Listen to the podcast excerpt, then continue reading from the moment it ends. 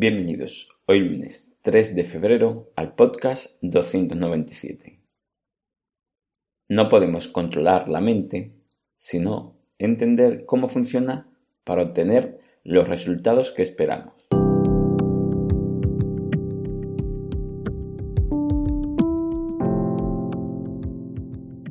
Bienvenidos de nuevo a Meditación Online y Mindfulness, producido por pcardenas.com, el podcast donde hablaremos de técnicas, prácticas, noticias, dudas y todo lo relacionado con la atención consciente plena y cómo la aplicamos. Recordar que para cualquier duda y demás en pcardenas.com podéis contactar conmigo. Bueno, el tema de hoy es, no debemos controlar la mente, sino entender cómo funciona para obtener los resultados que esperamos. Hoy hablaremos de que a la mente no se le fuerza a obtener un resultado, una actitud, un propósito, sino que hay que facilitarle las condiciones, las circunstancias que necesita para obtener aquello que quieres.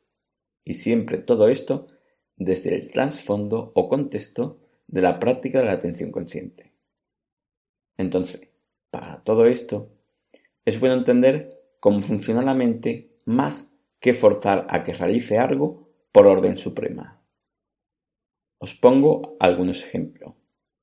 No puedes controlar la mente y decirle, bueno, ahora quiero dormir y te duermes. O ahora quiero que este pensamiento se pare. O ahora quiero memorizar esto y se hace. O ahora no quiero sentir algo y dejas de sentirlo. Eso no es así sino que para que se produzca el sueño, por ejemplo, tienen que darse varios factores, relajación, respiración, despreocupación, etc. Pues lo ideal es facilitar esos factores. Pero lo que no funciona es decirle o mandarle a la mente que se duerma o pensar que quieres dormirte o que necesitas dormir. O decirle que pare todo ya y que se duerma. Esto no es así. O si lo que quieres es para memorizar algo, no la fuerzas a memorizar cosas. No lo lees y dices, quiero que memorices esto, y lo memorizas. No, no es así. Lo ideal es facilitarle esas circunstancias para que dé más probabilidades de una mejor memorización de lo que quieres recordar.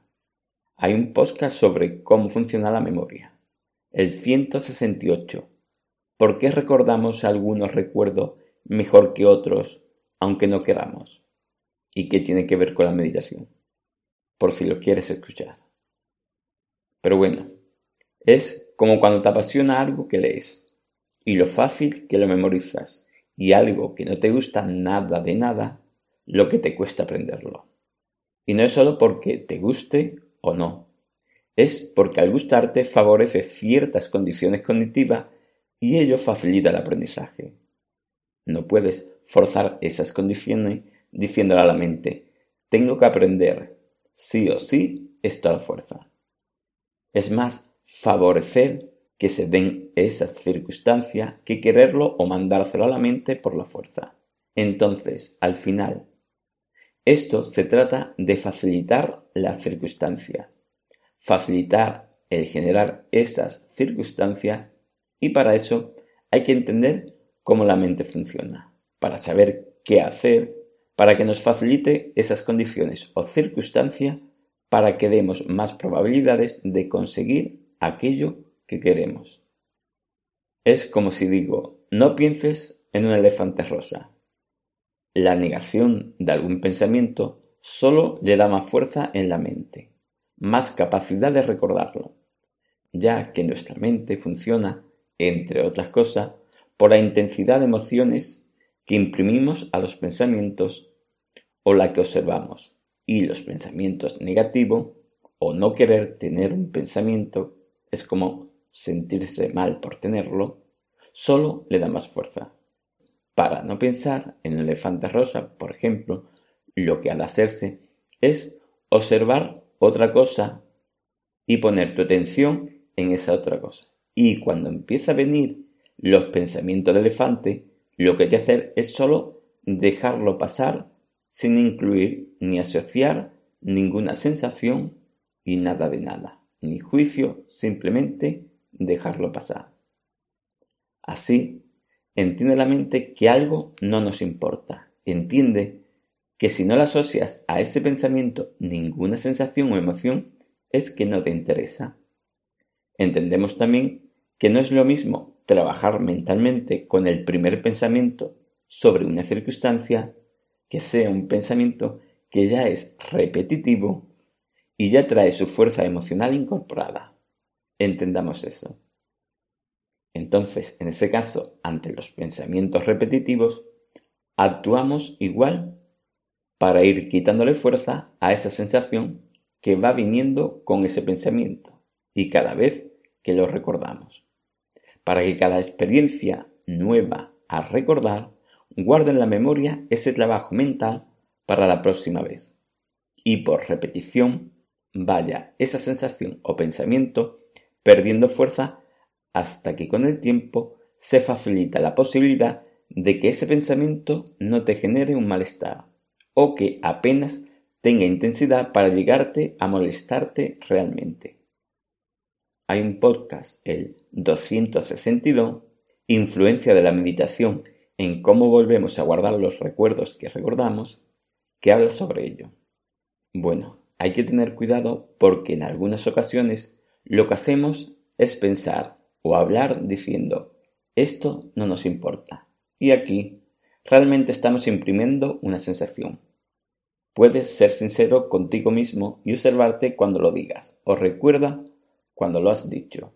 Nota en ti o recuerda en ti que realmente imprimes un poco esa sensación de malestar, con alguna mínima tensión corporal, o en el rostro, o notas quizás el tono en que lo dices, y que puede llevar cierto sentimiento. Entonces, no porque lo digamos mentalmente como una afirmación, o forzar a decirlo que algo no nos importa, la mente va a entender que no nos importa. La mente entenderá que algo no nos importa cuando actuemos, sentimos, pensemos de manera que no nos importa.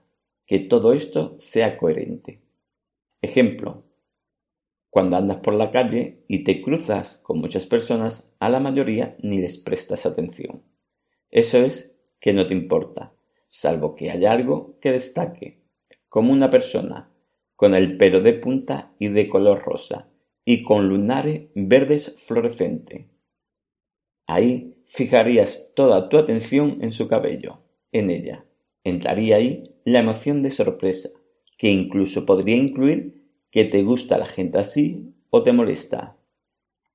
Lo que facilitaría que eso lo recordarás más. Incluso luego puedes empezar a tener una conversación interna sobre algo parecido o hablarías con tus amigos de todo esto. Así que al final lo que haces es imprimirle una sensación a ese pensamiento, alimentarla mentalmente porque incluso lo comentarás con otras personas y lo comentarás internamente. No sé si se entiende ahora el por qué no se trata de controlar la mente de mandarle a ella cosas verbales o intentar imponer algo por la fuerza, sino que la intención para gestionar la mente es facilitar la circunstancia para posibilitar aquello que queremos obtener de ella. Por ejemplo, si hablamos de gestión en el día a día, los pensamientos, sensaciones, emociones o estados de ánimo, o en tu propia meditación, a veces podemos caer en el error de pensar, decirnos o sentirnos como que no quiero tener este tipo de pensamiento, quiero estar mejor. Este pensamiento no me conviene, u otros parecidos. En este caso sería bueno que se analizara cómo tratáis esos pensamientos en vuestra práctica, porque estos que acabo de decir, que acabo de comentar, o sus parecidos, vienen precedidos por un no me gusta tenerlos, por decirlo de alguna manera, con lo que estamos imprimiendo una sensación negativa de malestar.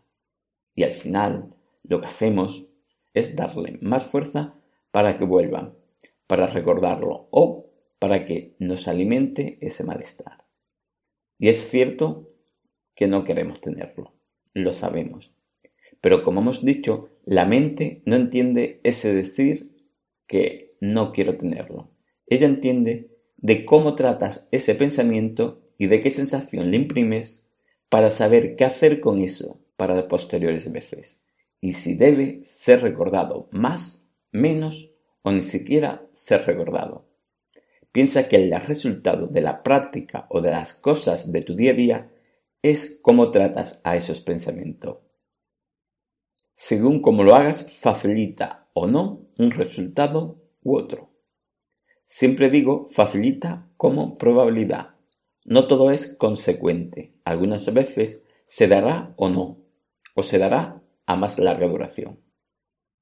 Pero intentemos, en la medida de lo posible, facilitar la circunstancia para que nos favorezca obtener el resultado que esperamos tener.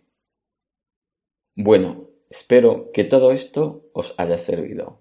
Gracias por vuestro tiempo. Gracias por vuestro apoyo en iTunes con las 5 estrellas y las reseñas, y con los me gustas y comentarios de Ivos.